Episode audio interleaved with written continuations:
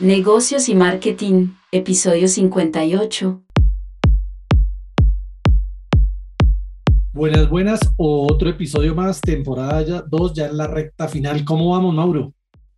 Bien, Alejo. Se aproxima el final de temporada.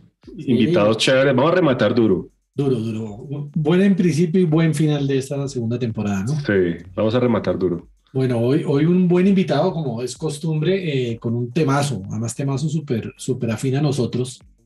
Eh, Sebastián Josminoy, me corregirá si lo estoy diciendo mal o no, Sebastián. Eh, pero, lo puedes decir así, no hay problema. Ah, ok, pero ¿cómo se dice? Jasminoy. Ya, con el Jasminoy, ok. Ya, ya con el acento ya saben de dónde corresponde argentino de Buenos Aires, licenciado en Ciencias de Comunicación, eh, iniciando en la Universidad Austral allá en Argentina y finalizando en la grandiosísima Universidad de La Sabana aquí en Colombia.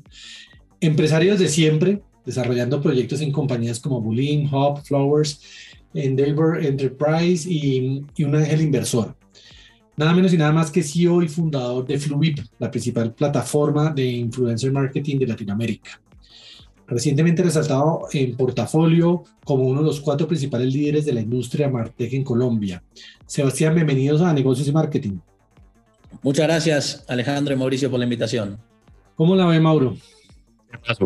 ¿Qué más? porque se habla muchísimo de influencers. también se habla de marketing de influencers, eh, pero hay que oír un experto, Alejo, y hay que empezar a contextualizar esto y, y bajarlo. A 10 mil pies de altura, bajarlo de lo que se puede accionar y lo que es realmente. Temazo. Empiezo por una, Sebastián, 10 años en Colombia. ¿Cómo va esa adaptación acá? ¿Dura? Bien, no, muy bien. La verdad que me gusta mucho, me gusta mucho Colombia. Vivo en Bogotá, pero, pero me encanta todo Colombia. Creo que el atractivo de Colombia está justamente en el país, no en una ciudad puntual. O sea, poder viajar, poder conocer, poder salirse de, de donde está uno todos los días y en la gente, ¿no? Entonces, Em, a mí me encanta la amabilidad que tiene el colombiano, la forma de ser, entonces estoy muy a gusto en Colombia. Toca volverlo porque los argentinos son bastante buenos anfitriones. bueno, em, para los que no conocen Fluvip, yo quisiera que nos dieras como una introducción. ¿Qué es Fluvip? Cuéntanos un poquito. Bien, te cuento. Nosotros empezamos en, con Fluvip en el 2013 como una empresa de influencer marketing. Entonces, justamente lo principal y lo que yo detecté en ese momento es que estaban las marcas comenzando a contratar influencers, pero no sabían a quién contratar, por qué, no sabían qué medir. Eh, y yo siempre tuve un lado muy tecnológico. Entonces, a partir de ahí decidí desarrollar una plataforma tecnológica que ayude a las marcas en todo el proceso. Entonces, nosotros lo mismo lo hacemos hoy, a pesar de que ha cambiado muchísimo el negocio y ha cambiado muchísimo el marketing de influencers, pero básicamente ayudamos a las marcas a identificar quién es el influenciador adecuado para ellas y las acompañamos en todo el proceso, ¿no? desde lanzar las campañas, desde medir, de optimizar, desde hacer brand reviews, etc. Entonces, hoy principalmente arrancamos, eh, somos una empresa de influencer marketing, pero ya tenemos otros productos, por eso todo el tema de Martech. Eh, y bueno, tenemos dos productos más, uno de Advocacy Marketing, que es una plataforma que se llama Advocates Pro, que es bastante innovadora en Latinoamérica que le permite a las marcas hacer campañas de publicidad a través de las redes sociales de sus empleados. Entonces, convertir a sus empleados en sus influencers y que sus empleados tengan beneficios por haber publicado contenido de la marca. Entonces, esa es una plataforma que viene funcionando muy bien, está generando las tasas de conversión más altas de la publicidad digital y tiene que ver con un tema muy simple que es la confianza, ¿no? Nosotros tenemos un amigo que trabaja en una empresa y nos cuenta algo de la empresa y le creemos porque lo conocemos y nos genera confianza. Entonces la confianza es la clave de cualquier conversión en, en publicidad o en cualquier venta, ¿no? Y lo último, una, estamos con un producto nuevo, se llama Cuántico Trends, que es un producto de social media listening, también para analizar conversaciones en redes sociales y sacar conclusiones y ayudar a las marcas a, a guiarlos sobre qué tipo de contenido crear. Sebastián, aquí nos oye, nos oye mucho empresario tradicional. Y haga de cuenta una persona que no está familiarizado eh, con el mundo digital, mi mamá. ¿Cómo explicarle a mi mamá? Em, empecemos por ahí. ¿Qué es un influencer? ¿Cómo lo podemos catalogar para que para personas no afines a este, a este mercado, a esta industria, pues nos entiendan desde la base? Yo, creo que tenemos que empezar a hablar, a pesar de que el título es influencer marketing y todo el mundo conoce influencers, de creadores de contenido, ¿no? Entonces, porque influenciadores somos todos. Cualquier persona que influencie, tu mamá te influencia a vos sobre determinadas conductas. Entonces, pero por ahí no creando contenido en redes sociales.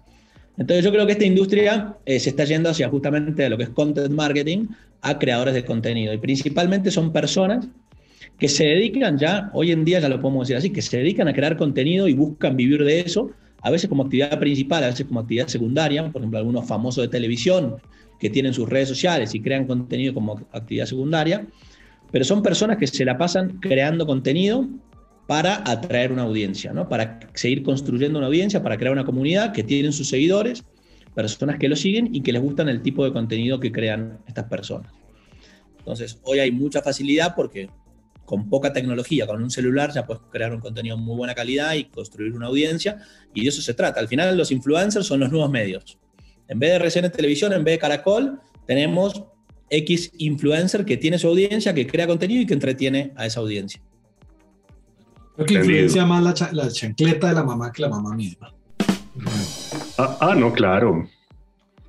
Total. Tipo, como en la vida real. Bueno, Sebastián, hablemos un poco del concepto, eh, concepto Martech. Viene tomando cada vez más alcance, pero cuéntanos qué es eso, qué es Martech. Bueno, tiene que ver justamente con crear plataformas tecnológicas para hacer campañas de marketing, ¿no? Entonces, apoyarnos en la tecnología para hacer mejores campañas de marketing. Eh, es lo que hacemos desde siempre en Fluid, que es desarrollar una plataforma tecnológica para el tema de los influencers, y la clave de todo esto es la data, ¿no? La diferencia entre el marketing tradicional y el marketing, el Martech o el marketing digital, es toda la data que vos tenés o que los clientes tienen o que los empresarios tienen para tomar decisiones. Entonces te voy a dar un ejemplo fácil para que lo entendamos. Por ejemplo, la plataforma de Fluid de Influencer Marketing, antes de lanzar una campaña con influencers, ya le dice al cliente qué resultados va a lograr. Entonces no es que voy a contratar a unos influencers y voy a ver qué pasa. Tengo un negocio de X, voy a probar a ver cómo me va con influencers. No, ya no es más así. yo ya tengo la certeza con un 90% de asertividad de qué voy a lograr cuando contrate estos influencers con una plataforma como Fluid. Entonces, tiene que ver justamente con todo lo que tiene que ver con data y con tecnología, crear plataformas tecnológicas, que estoy convencido que ese es, es el futuro de la publicidad. Tanto la tradicional se va a ir adaptando y todo va a ser así. números, claro, números por todos lados. Precisamente tecnología y, y, marketing cada vez más unidos, ¿no? O sea, es un matrimonio que cada vez está más fuerte. Pero ¿cómo puede un empresario, digamos, que está arrancando, llamémoslo emprendedor, que está iniciando, por ahí, ¿qué, qué herramienta podemos usar? ¿Por dónde puedo implementar tecnología en mi proceso de marketing? Bueno, e, e, es, es una muy buena pregunta. Y, y, creo que hay que entender que no todas las plataformas o no todas las formas de publicidad son para todo el mundo. Entonces, depende del tipo de empresa, es qué tipo de publicidad, qué tipo de marketing le conviene hacer a cada empresario, ¿no? Entonces, por ejemplo, eh, hoy empresarios pequeños no les conviene usar una plataforma como Fluid, porque para empresarios pequeños con presupuestos para iniciar, es mejor hacer otro tipo de acciones. Entonces, y, yo lo digo constantemente, incluso mi mujer tiene un emprendimiento de accesorios para hombres y le doy recomendaciones de cómo hacer marketing con influencers sin contratar a Fluid, ¿no? Entonces, intentar contactar creadores de contenido, ofrecerles un canje, ofrecerles cosas para que le empiecen a crear contenido. Eso en cuanto a lo que refiere a nosotros. Al final, lo que hay que entender es, para mí, yo sí estoy convencido que el contenido es el futuro de la publicidad, de las ventas, de las empresas, de todo. Para mí es, toda una analogía muy simple que es, el contenido son como eran antes las vitrinas de los locales, ¿no? Las marcas antes buscaban los mejores locales con las mejores vitrinas. Cuanto más grande era la vitrina, más vende el local, porque tiene más exposición, más audiencia, más gente que lo ve. Acá es lo mismo, cuanto más contenido cree, más ventas vas a tener. Es directamente proporcional. O sea, tiene que ser muy mal contenido y muy mal elegido los canales para que no vendas más. O sea, eso es directamente proporcional. Entonces, al final, a los empresarios justamente les diría que se empiecen a enfocar por ahí. Primero, hacer un cronograma de contenido y comenzar a crear más contenido. Porque las redes sociales y los algoritmos todo el tiempo van a encontrar expertos hablando de cómo funcionan los algoritmos, pero realmente hay muy poca gente que sabe cómo funcionan los algoritmos. Son conclusiones que los expertos definen y a nosotros también nos pasa porque entendemos con base a, la experiencia. Entonces, hacemos un, tipo de gestiones, estudiamos, aprendemos y podemos interpretar que el algoritmo funciona de una forma, pero lo que no podemos estar seguros es que al día siguiente Instagram, Facebook, TikTok o cualquier red social haya cambiado el algoritmo. Entonces, para mí el primer consejo para los empresarios es que creen contenido con bastante frecuencia y de forma organizada, de la mejor forma que puedan posible. Perfecto. Sebastián, hablando de lo que tú me decías, pienso yo, y esto es una cosa con la que uno vive un poco más, eso, esa analogía que tú ponías de la vitrina y la vitrina que tuviera más exposición, creo que ya, ya esos grandes medios acabaron, ya no me interesa mostrarlo tanto a tanta gente, sino mostrárselo a los que son, ¿no? Y eso, y eso el, el, influencer me sirve porque me da una audiencia mucho más específica, ¿correcto? Sí, yo creo que todo lo que tiene que ver con segmentación es muy importante. Eh, por ejemplo, en la plataforma de Fluid es una parte clave. O sea, nosotros le preguntamos a las marcas a qué target quieren llegar y le decimos quiénes son los mejores influenciadores para llegar directamente a ese target. Y creo que eso es algo que también muchas empresas que están dentro de la industria de Martech están haciendo, ¿no? Entonces, no sé, en el mismo artículo de portafolio está en medio, ¿no? Que tiene otra, otro modelo de negocio distinto al nuestro, pero eso también parte del éxito es que gracias a la tecnología pueden llegar al target que la marca necesita y no tener desperdicio. Si yo invierto en un medio masivo, voy a tener mucho desperdicio, ¿no? Entonces, eh, parte también del éxito es intentar llegar a la audiencia con el mejor desperdicio posible. Sebastián, hablemos un poco más del, del marketing de influencers. Eh, ¿Cómo es la mecánica en la, que impacta las ventas o mejora el posicionamiento de una marca? Bueno, e, e, es, muy, es, muy, buena la pregunta porque muchas veces se dice si, si, los influenciadores venden, si los influenciadores no generan ventas. Bueno, para nosotros está claro que sí, está muy claro que sí. El tema es cómo los uses, ¿no? Entonces, y justamente usándolo de la forma correcta es cuando vamos a conseguir las ventas, porque de repente viene una persona y dice, no, es que yo contraté influenciadores y no vendí nada. Y yo le digo también, sí, y yo fui al gimnasio y me, anoté en un gimnasio y me sigo engordando, no adelgacé nada, ¿viste? Entonces, es lo mismo, si vos haces las cosas de la forma que no es la correcta, eh, no vas a conseguir nada. Hoy en el marketing de influencers hay demasiadas variantes, demasiadas variantes para tener éxito. Influye tanto el influencer que vos elijas, como en qué red postee influenciador, como en qué horario postee influenciador, qué tipo de contenido haga ese influenciador, a quién le pones a interactuar con ese influenciador. O sea, son demasiadas variantes. Entonces, contraté un influencer. No. Sí, el mismo ejemplo del gimnasio, ¿no? Son muchas variantes y yo creo que empresas como Fluid y otras empresas reconocidas a nivel mundial son las que ayudan a las marcas a lograr el éxito, ¿no? A lograr los objetivos de los clientes, que son las ventas. Y por eso es una industria que viene creciendo muchísimo. Yo no conozco ninguna, ninguna, ¿eh? ninguna de las principales marcas, no hablo de Colombia, de Latinoamérica o del mundo, que no contrate influencers o que no tenga influencers en sus planes de marketing. Sebastián, hay un fenómeno y no sé, quiero ver tu opinión al respecto. Yo, yo como que lo he podido observar. Y es, un día nos habla un influencer de champú y al otro día este mismo personaje nos está hablando de motos y al otro día nos está hablando de viajes. Entonces, no sé si, si ese fenómeno lo, lo, lo, has palpado al final. Siento que en algunos casos puede eso generar problemas de credibilidad, pero, pero no sé si es un fenómeno que de verdad se está presentando o es solo una percepción. Bueno, salvo el champú, a mí me gustan las motos y los viajes, así que... sí. No, yo creo que eso, eso, eso que vos mencionaste, Mauricio, es algo clave, ¿viste? Es ese no es el influenciador indicado para hablar de tres temas. Puede ser el influenciador indicado para hablar de un tema. Y eso es algo que la data nos lo dice, que la tecnología nos lo dice. Nosotros analizamos justamente en qué temas el influenciador tiene mayor engagement rate, que el engagement rate es la clave a la hora de elegir un influenciador, no son sus followers. O sea, es realmente qué nivel de interacción genera con esos followers. Eh, entonces, esa, esa es parte, parte de la clave. Y puede ser ahí. De hecho, de hecho, pasaba cuando nosotros nosotros siempre decidimos que la tecnología defina sobre qué tema es el experto el influenciador.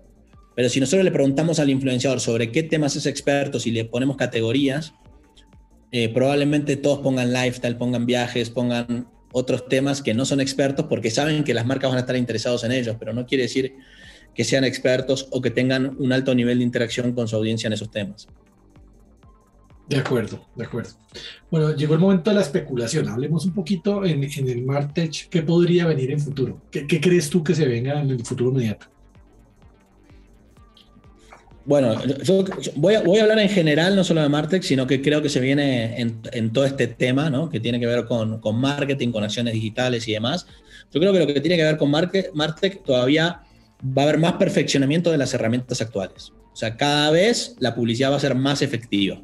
Cada vez la publicidad más, así como, no sé, hay herramientas tecnológicas que cada vez son más efectivas, viste, antes el Uber me decía que llegan 7 minutos y llegan 10, ahora llegan 7, bueno, yo creo que todas esas plataformas de publicidad van a ser más efectivas y la publicidad va a ser más efectiva y eso va a ayudar a crecer a más empresas pequeñas, medianas y grandes en ese sentido.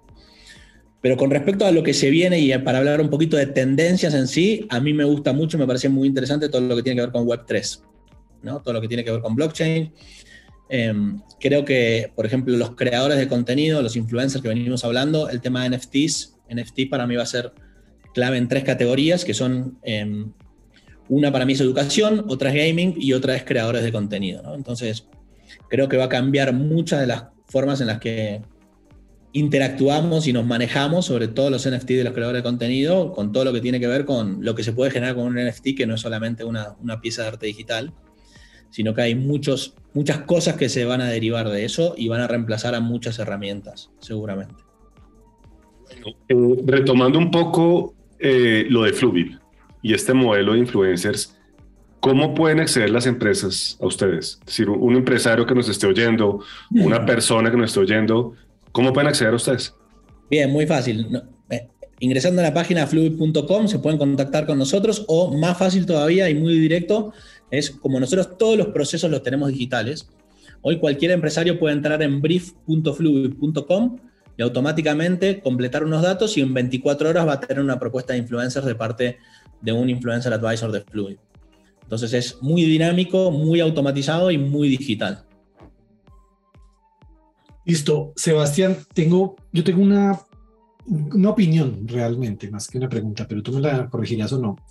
Veo que hay una oportunidad en crecimiento de todas las herramientas tecnológicas que hay en Latinoamérica. Viene como un boom grande, lo veo uno muy marcado en Colombia, ejemplo Rappi, ejemplo Nubank, ejemplo ustedes, o sea, hay mucho ejemplo por encontrar por todo lado.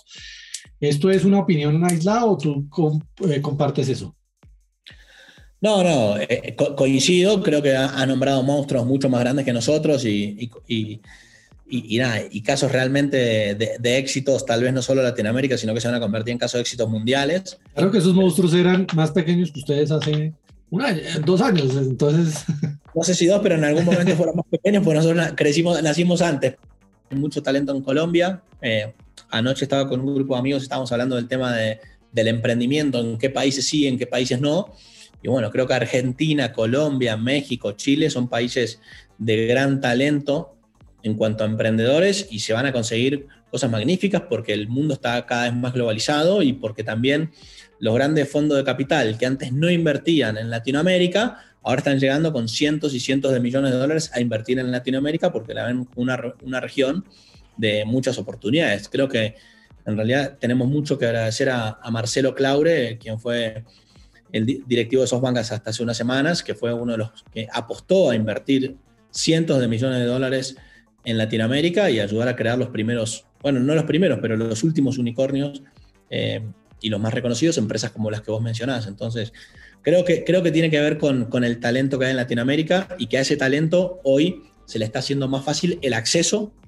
a capital para lograr grandes cosas, porque en Estados Unidos, en Asia, en Europa, otros mercados, los emprendedores ya tenían el acceso a esos capitales, ¿no? Y en Latinoamérica no existía. Entonces, el talento de Latinoamérica más el acceso a capital, creo que va a hacer que surjan muchísimos unicornios en los próximos años. Sebastián, hablabas ahorita de los NFTs. Yo, tuve una experiencia hace, hace tal vez un mes con mi hijo, tiene 15 años, 16 y me decía, eh, papá, invertamos en este NFT. Yo le dije, bueno, ¿qué es eso? No, mira esta foto. ¿Cuánto vale? 500 dólares. Le dije, estás loco. Bueno, pasaron ocho días y me dijo, papá, mira el valor de este NFT hoy, 5 mil dólares. Em, ¿Cómo se ve en este mercado? ¿Y cómo, cómo, cómo lo ves? ¿Y, hay, gente, hay, hay gente generadora de contenido alrededor de esto?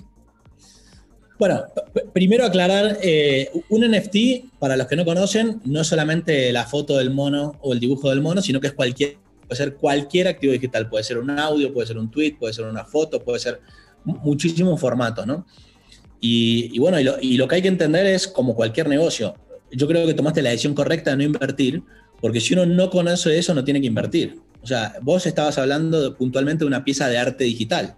Sí si yo no sé de arte tradicional y me voy a un museo y me dicen, comprate este cuadro que lo vas a comprar en uno y lo vas a vender en 10, yo si no conozco prefiero no meterme, ¿viste? No meterme en los negocios que no conozco. Entonces, me parece correcto que no te hayas metido eh, me parece interesante que estudies sobre NFTs, que averigües, que investigues y veas en el futuro en qué te puedes meter. No siempre es comprar un activo digital para después venderlo más caro. O sea, es muy accesible hoy crear activos digitales, crear NFTs y poder venderlos. Para mí, eh, bueno, antes mencionaba para mí en qué rubros van a ser más fuertes los NFTs. Para mí la clave de un NFT y que tenga un valor creciente tiene que ver con las acciones o el valor agregado que ese NFT dé. Por eso también en el mundo del deporte se están metiendo muchos NFTs, porque no solamente la pieza de arte digital, sino que eso tiene una acción, una accionable muchas veces, ¿no? Entonces, bueno, si yo compro el NFT de la camiseta de Beckham del Real Madrid, después cuando esté cerca del estadio me dejan entrar a ver el, el entrenamiento porque soy cliente de estos NFTs. Lo bueno de los NFTs que tiene que ver con blockchain es que se generan acciones que ya quedan en esos contratos y funcionan para siempre o para lo que esté estipulado. Y sumado a eso, a los NFTs se les pueden programar, que vos necesitas ya un ingeniero experto para hacerlo, y esos NFTs pueden tener muchísimas acciones. Entonces, nada, justamente ahora nosotros estamos estudiando el caso de, de una chica, una eh, actriz porno, que lanzó sus colecciones de NFTs y en 24 horas vendió un millón y medio de dólares. Entonces, un millón y medio de dólares de utilidad neta, porque son dibujos de ella que vendió en promedio en 250 dólares, los vendió todos y bueno, seguramente esos NFTs, no lo he investigado a fondo, tengan algún accionable que puedas tener una conversación con ella cada uno que lo compra o acceso a un sitio de ella. Un valor agregado y para mí esa es la clave de los NFTs. Ahora, también hay NFTs que son arte digital que funciona igual que el arte tradicional, según quién lo haya creado eh, y, otros, y, otras, y otros detalles es como tiene, tiene el valor que puede acceder.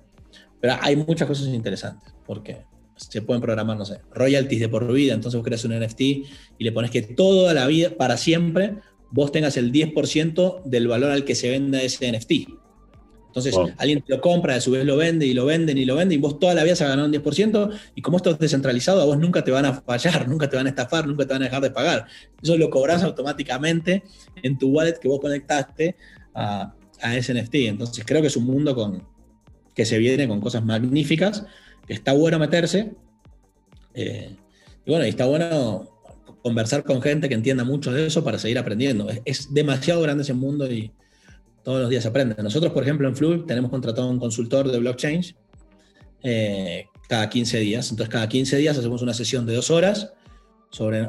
Tenemos una agenda, pero muchas veces nos vamos por las ramas porque esto es gigante y se pierde la agenda. Ayer, ayer justamente teníamos un montón de cosas relacionadas con NFT que vamos a crear para 400 influenciadores de Fluid y perdimos la mitad de la consultoría hablando de cómo se manejan los préstamos que vos tenés con criptomonedas y cómo hacer que te presten plata con criptos y cómo prestar plata con criptos a mayor eh, tasa de interés. Entonces, nada, demasiadas cosas y, y, muy interesante, pero sí les recomiendo a todo el mundo que si tiene alguien cercano que se empiece a juntar una vez a la semana, cada 15 días para aprender porque hay muchísimas oportunidades un mundo bien grande ahí que, no hay que perder. Totalmente. Bueno, hay una frase de cajón ya, ¿no? Que el contenido es el rey, siempre se habla del contenido, ¿no? Sí. Pero pensando en ese, en ese creador de contenido, ¿cómo debe uno crear contenido acertado para una audiencia según la empresa? Buenísima pregunta. Mira, yo creo que hay dos cosas a tener en cuenta. ¿Qué tipo de contenido tiene que crear un influenciador y qué tipo tiene que crear el influenciador para la empresa? Nosotros también decimos una frase que es bastante como trillada, bastante común, que es crear contenido de calidad. Pero, ¿qué significa contenido de calidad? Contenido de calidad no significa que tengas la super cámara, los super micrófonos, la super edición. Contenido de calidad tiene que ver con que el contenido que vos crees para las marcas siga la misma línea del contenido con el que vos creciste tu audiencia. Porque vos hiciste como influenciador o como creador de contenido un tipo de contenido que eso te llevó a empezar a crecer, a crear una comunidad, a tener más seguidores, más audiencia y a que interactúen con ese tipo de contenido. Entonces, si después viene una marca y te dice, no, que yo quiero que, el contenido para nosotros lo crees así, así, y es totalmente distinto al tipo de contenido con el que el influencer creció, seguramente no tenga éxito.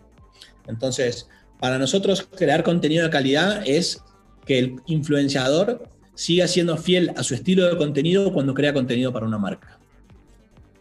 Eso desde el influenciador, tengo una duda desde la empresa, porque normalmente las empresas, las marcas también les gusta tener sus redes sociales y, asocian mucho de estar publicando y el estado y la cosa. Y, y, siento yo particularmente que es un esfuerzo duro, es un esfuerzo que toma mucho tiempo, mucho recurso, mucho dinero y a veces no se monetiza tan rápido. Es mejor de todos modos yo como empresa hacer ese desgaste y montar mis redes y empezar a crear mi propio contenido? ¿O definitivamente no me desgasto, sino me voy directamente con influencers? ¿Qué, recomiendas tú?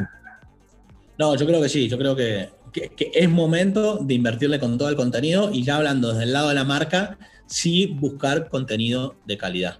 O sea, sí tener iluminación, tener micrófonos, tener cámaras, tener edición. Yo creo que ya las marcas se quedan, mira lo que te voy a decir, se quedan cortos con tener community manager y ya tienen que tener un equipo de contenido. O sea, para mí es fundamental. Lo que te decía, el contenido son las nuevas vitrinas. ¿Viste? Movistar va y quiere tener los mejores locales en los mejores centros comerciales, en las esquinas porque son más visibles. Bueno, es hora de crear contenido de calidad, ¿viste? Y, y, no puede ser que haya grandes marcas creando contenido en redes sociales como si fuera una revista. Un artículo así plano con letritas y los colores de la marca, un desastre. O sea, se necesita mucho más interacción. O sea, las marcas deberían contratarlos a ustedes para que les hagan entrevistas a sus ejecutivos, entrevistas a los directores de marketing, que cuenten historias y subir ese tipo de contenido bien hecho a sus redes sociales para aportarle valor a, sus prospectos y clientes. Hoy el community manager se quedó chico, las marcas necesitan un equipo de creación, producción y edición de contenido. Bueno, Sebastián, ¿qué recomendaciones le podemos dar a, a esos empresarios o, emprendedores que nos están, nos están escuchando? Bueno, yo, soy emprendedor y, aparte de Fluid he invertido en otras empresas que sé que no tienen presupuesto para crear contenido. Entonces ahí hay como dos estrategias. Una estrategia es hago un contenido de super calidad cada un mes o cada mes y medio, cada dos meses, intento de ese contenido eh, partirlo en, varias, en varios pedazos para explotarlo y su, subir contenido constante, pero sí le recomiendo frecuencia. Y otro es hacerlo más casero, ¿no? Comprarse su aro de luz, comprarse su micrófono, su edición y poner una persona en la empresa que empiece a crear contenido. Para mí, lo básico para las marcas es que estén creando contenido de forma organizada. Que no sea, bueno, hoy es viernes, nos sobra un rato de tiempo, creemos un contenido, no. O sea, yo creo que con presupuesto o sin presupuesto, las marcas necesitan tener su cronograma de contenido y crear contenido de forma organizada. Estoy convencido, esto como, voy a volver al ejemplo del gimnasio, ¿no? O sea, sí, si yo lo hago una vez, dos veces aisladas, no me funcionó. Pero si nosotros vamos al gimnasio durante 90 días seguidos, vamos a ver resultados. Yo estoy convencido que si una marca empieza con frecuencia durante 90 días seguidos, va a haber una diferencia con respecto a clientes, no importa el producto o servicio que vendan. Ahí, ahí me surge como, como un comentario, más que preguntas, Sebastián, pero quiero compartirlo contigo. Yo a veces tengo discusiones, inclusive con clientes, con empresas, en donde les digo es, deslíguense un poco del factor netamente subjetivo de lo estético. Claro, hay que crear contenido que tenga, que tenga un nivel de calidad estético, por supuesto, pero, pero a veces siento que la gente se queda como mucho en eso. Y lo que yo pienso es que si contenido per se no expande la frontera de conocimiento de quien lo consume, puede llegar a ser un, contenido eh, superfluo. Eh, me refiero que, que la gente se está quedando mucho, pienso yo a veces, con solo el factor estético, pero está olvidando tal vez lo más importante que es que, que, le, que al leerlo, al consumirlo, a alguien le cambie un poquitico la vida. No sé qué opinas tú de eso. Sí, creo que tiene que ver con, con, el valor agregado que te aportan los contenidos. O sea, y tiene que tener valor agregado. Entonces, para mí, cuanto más estético, mejor, pero nosotros hemos hecho todo tipo de contenidos en Plug. Eh, a veces creemos que algo importante tenemos que comunicar o compartir porque sea y nos ponemos con un fondo y hacemos un contenido con un celular. Entonces, yo creo que obviamente, cuanto mayor valor te agregue el contenido, va a ser más importante el valor agregado del contenido que lo estético. Si yo agarro una audiencia de mil personas que les interesen los NFTs y hoy no tengo ni mi aro de luz, ni mi micrófono, ni nada, pero conectamos mil personas acá y les empiezo a contar cómo crear dinero con NFTs o cómo crear sus primeros NFTs, cómo vender sus primeros NFTs, seguramente va a ser mucho más importante a que yo me demore tres meses en tener la capacidad de tener un aro de luz, un micrófono y algo, va a aportar mucho más valor ese contenido. Entonces, eh, alineado con, con tu pensamiento. Sebastián, y el mundo digital actual nos ha vuelto muy inmediatistas, ¿no? Queremos todo ya. Inmediato, sí. Y, y, creo que también ha viciado las empresas, ¿no? Porque la empresa dice, vamos a abrir redes, listo, ¿y qué pasó? Bueno, ¿cuánto estoy vendiendo ya? Ya hice contenido esta semana, la semana entrante, ¿qué pasó? Eso también toma un poquito de tiempo y hay que entenderlo un poquito con esa analogía del gimnasio, ¿no? Siempre crear sí. contenido es complicado, ¿no? Sí, totalmente, totalmente. No, y, y, y, como en la vida, ningún resultado se da de un día para el otro, ¿viste? Cualquier, cualquier cosa que parece, como dicen en Colombia, ¿viste? demasiado bueno para ser real. ¿no? De, de, eso tan bueno no dan tanto. Entonces, lo mismo. Eh, todo, todo requiere un trabajo, un esfuerzo, una organización, pero, pero, sin duda que por el lado del contenido están las ventas en todo lo que tiene que ver con, publicidad. ¿Cómo la ve, Mauro? Ah? Mucha cosa para hacer, ¿no? Muchas cosas para hacer, para investigar. Eh, qué, buena conversación. Clara, precisa, concisa.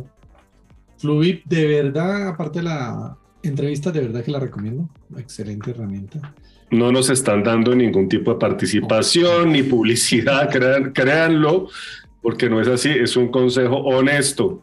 Pero, pero estando desde el otro lado, cuando uno hace cualquier campaña con un, influencer, pues siempre tiene la duda de, oiga, ¿y qué? ¿Y cómo lo mido? ¿Y si sé cuánto me va a dar? ¿Y si meto esta cantidad de dinero, qué pasará? Todas esas respuestas se las da uno Fluid. Entonces, es una comisión que se paga con, de verdad con mucha gana. Lo digo de verdad. Bueno, pasemos un poquito ya, siempre finalizando nosotros, hablamos algo de lo, de lo personal, Sebastián, y, no quisiéramos que fuera la, decepción acá de este colombo argentino, ya, digo, sí, colombiano también ya. Deportes, ¿no? Tenis, fútbol, las motos también. Cuéntanos un poquito de esas pasiones. No, de, toda la vida lo que más me gustó siempre fue jugar al fútbol. Es lo, que me encanta, me, encanta jugar al fútbol. Eh, Estuve 10 años sin jugar por, por lesiones en las rodillas, cosa que nos pasa cuando tenemos un poco en edad. Eh, y bueno, y empecé hace, hace, hace 10 años que no jugaba al fútbol y empecé a jugar al tenis acá en Bogotá, en Usaquén. La verdad que conocí un muy buen profesor y eso es lo que, lo que hizo que me guste el tenis, porque a mí el tenis no me gustaba. Eh, para nada, ni mirarlo ni jugarlo, pero bueno, como todo, cuando conseguís a alguien bueno que te lleva, te cambia y te transforma. Entonces ahora sí me gusta tanto jugar al tenis como, como mirarlo. Y bueno, y, con un grupo de argentinos que viven acá en, Bogotá, estamos jugando al fútbol una vez a la semana. Por suerte es un nivel intermedio regular, entonces a pesar de no correr mucho me permite, me permite jugar y divertirme. Así que e, eso es lo que hago y bueno, es un momento también de, distracción, aparte de correr un ratito y de intentar jugar un rato al fútbol. A ver, aquí hay, aquí hay una tradición de preguntas de selección múltiple y única respuesta. Eh, le voy a sacar al señor Diego Armando Maradona, que está en otra categoría. ¿sí? Pero le voy a leer unos nombres y usted me va a decir con quién se queda. Una sola respuesta. Y vamos.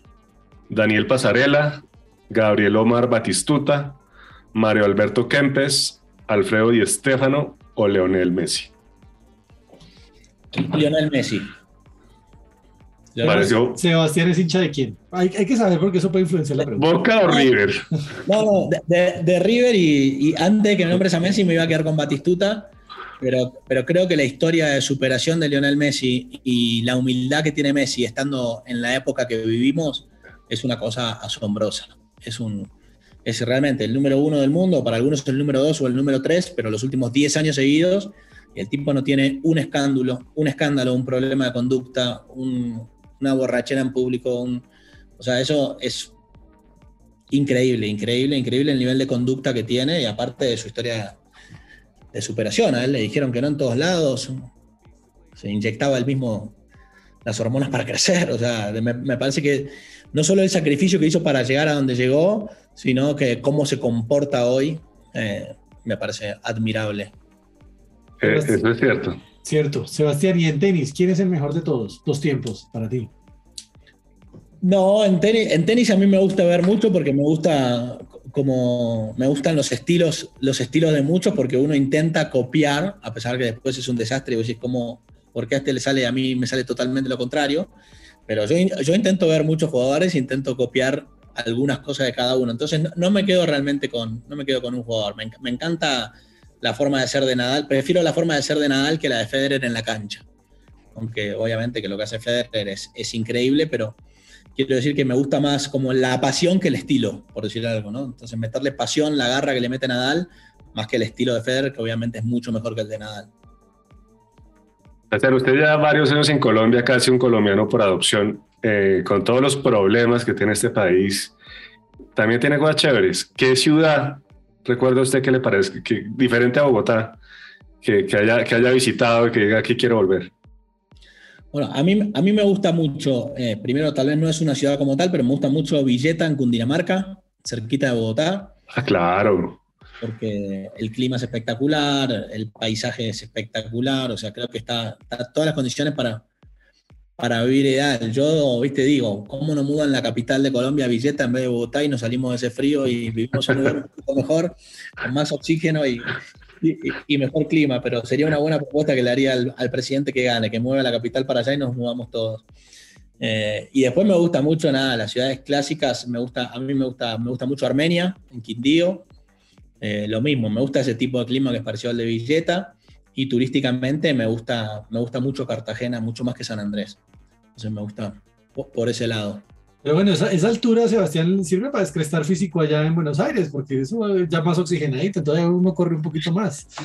Sí, sí, un poco, pero no. Uno, el cuerpo se adaptando a cada ciudad, estamos en la misma en cada ciudad, así que y, nos falta el gimnasio más seguido, entonces también. Sí, total, total. Lo, único que sí es que, por ejemplo, detalles así que pasan en la vida real que uno no cree, es en Bogotá se nota mucho la altura para jugar al tenis, no, no, del, no del cansancio físico, sino de lo que vuela o no vuela la pelota de tenis. Entonces, no sé, yo tengo un amigo que, que si jugamos en Buenos Aires, él me puede llegar a ganar 6-0, 6-0, y que yo acá, yo acá le gano 6-2, 6-3, ponele.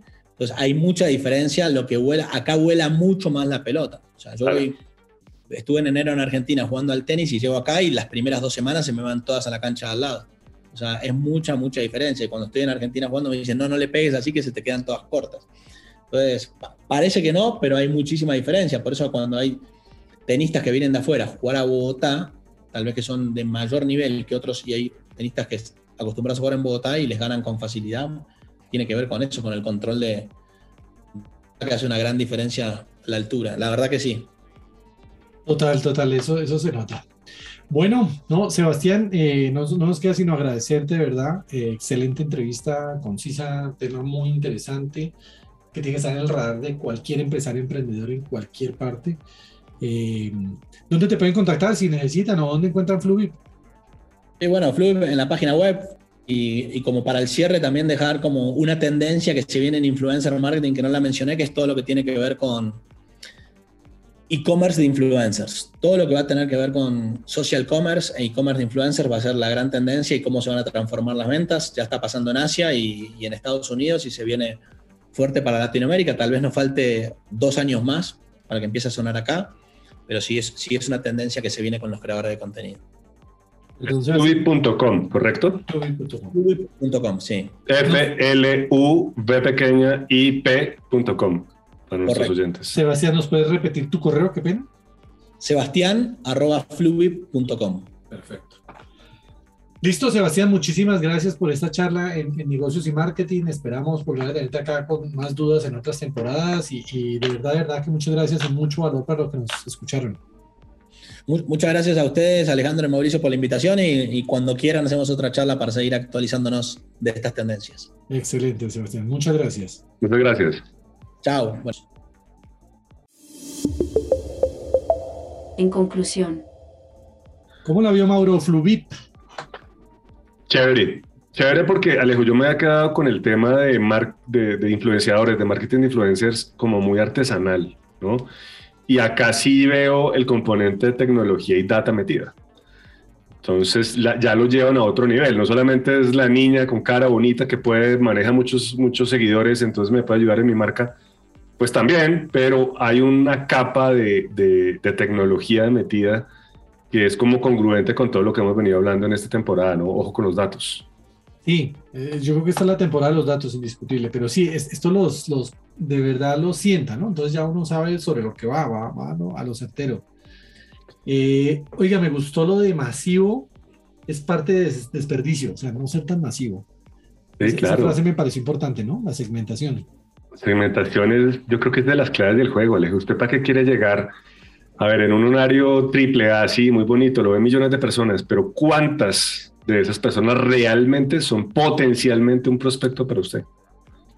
Y eso plantea ya unos retos, deberíamos tratar en la otra temporada de traer a alguien de medios masivos tradicionales y poderlo, poderlo poner a hablar acá también de eso, ¿no? Sí. Yo creo que no se trata de cantidad de gente que lo mire a uno, es de la pertinencia del público que usted esté manejando. El valor de esos llamados microinfluencers que, que, que son más, más, más específicos y mucho más segmentados, ¿no? Me gustó, o sea que me gustó la, la, definición de influencer que dio el hombre. Eh, es un creador de contenido. Creador de contenido. Sí, creador de contenido, punto. Y, y hace mucho énfasis en el buen contenido, la frecuencia del contenido, la calidad del contenido. Y, y lo que se viene, ¿no? Bueno, obviamente blockchain, eh, NFT, pero Web3, el, los influencers en el e-commerce. Sí, entonces vienen cosas Vienen cosas, ya está llegando el ocaso de esta temporada, creo que ya no nos da la agenda para meter ese tema, pero qué bueno sería, Leo, abrir la tercera temporada con un experto, ojalá mundial si se pudiera, o al menos regional de NFTs, y que nos hable un poquitico del mundo cripto y del mundo de NFTs. Eh, eso es un mundo que necesariamente hay que explorar y hay que aprender, así sea para tomar la decisión de no me meto, pero, pero con una, pero una, una, un conocimiento objetivo de lo que es eso. Eh, viene un, estudio que hizo una organización mundial cuyo nombre no recuerdo en este momento, Colombia es el segundo país con mayor emprendimiento en el mundo de, crecimiento y el tercero en proyección. Yo sí creo lo que hablamos con él, la oportunidad que viene para Latinoamérica, ahora que se abre el mundo y está más conectado con, la, con esa capacidad que tenemos de creación, hay buenas cosas para hacer en tecnología, de verdad, buenas, buenas. Pues que este país, Alejo, lo, yo no sé si lo triste o lo bueno, sin meternos en, el pantano de la política, es que a pesar de todos los problemas, de toda la plata que roban, de, de todas las divisiones, con todo eso y crece. Es, aquí ya, sin meterme en política, pero le, digo una, opinión personal. Yo no creo que nosotros seamos un país por eso. Lo que pasa es que somos un país que tiene a Suiza y a Etiopía en el mismo país. Sí, de acuerdo. Entonces estamos, el problema es desigualdad, ¿no? Pero, pero de que tenemos las capacidades para, para hacerlo grande, pues, lo tenemos. Pero bueno. Bueno, bueno, buen episodio, me gustó, concreto, ya saben, de verdad, lo repito, eh, recomendado para aquellos que quieran hacer su... No, no nos están pagando un peso, que conste. Los invitamos si quieren, pero en ese momento no.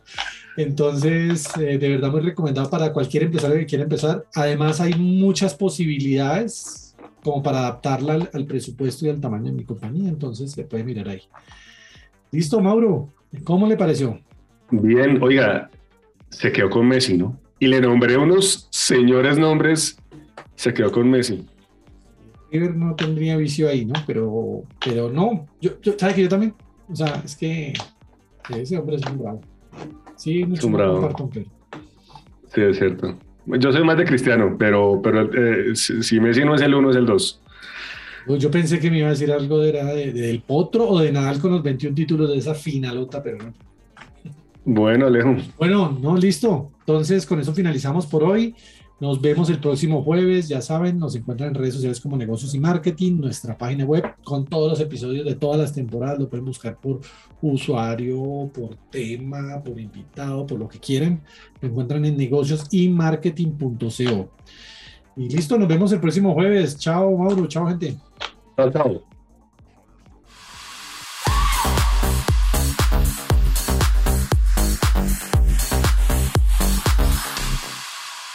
Rebeldía inteligente.